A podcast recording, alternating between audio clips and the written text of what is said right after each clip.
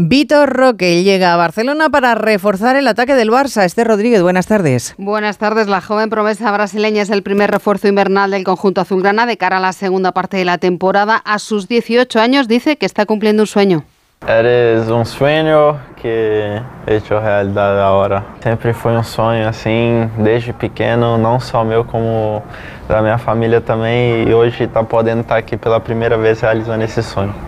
Roque firma un contrato de ocho temporadas hasta junio de 2031. La mala noticia para Xavi Hernández la protagoniza Pedri Alfredo Martínez. Buenas tardes. Buenas tardes. El brasileño Víctor Roque ya ha llegado a Barcelona y será presentado presumiblemente el próximo día 3. Participará en la primera sesión preparatoria que ha citado Xavi Hernández a los jugadores el próximo día 29 y podría debutar en el primer partido liguero frente a la Unión Deportiva Las Palmas una vez sea inscrito con el hueco que dejó Gaby. Sería el próximo jueves día 4. Esta tarde a las 4 de la tarde en las oficinas del club se harán las fotografías delante del escudo. Por otra parte, crece el pesimismo en torno a la presencia de Pedri en la Supercopa. La lesión que al parecer se produjo frente al Valencia le tendría apartado los terrenos de juego casi hasta finales del mes de enero, aunque de momento hay mucho hermetismo en torno al canario.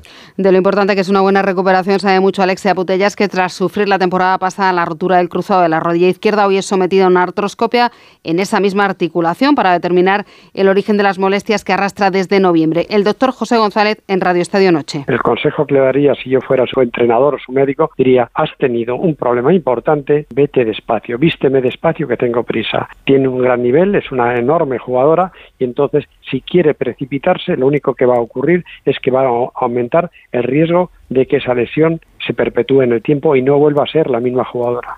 La jugadora del Barcelona es pieza clave también en la selección femenina, que en febrero disputará la semifinal de la Liga de Naciones con el pasaporte olímpico en juego. El encuentro ante Países Bajos se jugará en el nuevo Mirandilla de Cádiz. Si gana y disputa la final contra el vencedor del Francia-Alemania, la Cartuja de Sevilla es el escenario elegido. En esa decisión sin precedentes, la justicia ordinaria da la razón a Sergio Canales por la sanción de cuatro partidos que le impuso competición cuando siendo jugador del Betis fue expulsado por Mateo Laoz el pasado mes de marzo y Canales, ahora jugador del Monterrey de México, dijo que esa expulsión fue premeditada. El City de Pep Guardiola disputa hoy su partido de la jornada 19 de la Premier tras conquistar el Mundial de Clubes. Los de Manchester se enfrentan a un Everton en horas bajas. Antes veremos el Bradford Wolverhampton y Chelsea Crystal Palace, partidos que son la continuación del Boxing Day disputado ayer y que deja al Liverpool como líder provisional tras su victoria sobre el Barley, mientras el Aston Villa de Emery perdió ante el United. En el estreno de la jornada 16 de la Liga CB, Unicaja recibe al Barcelona con el objetivo de alcanzar por primera vez las 12 victorias consecutivas, una racha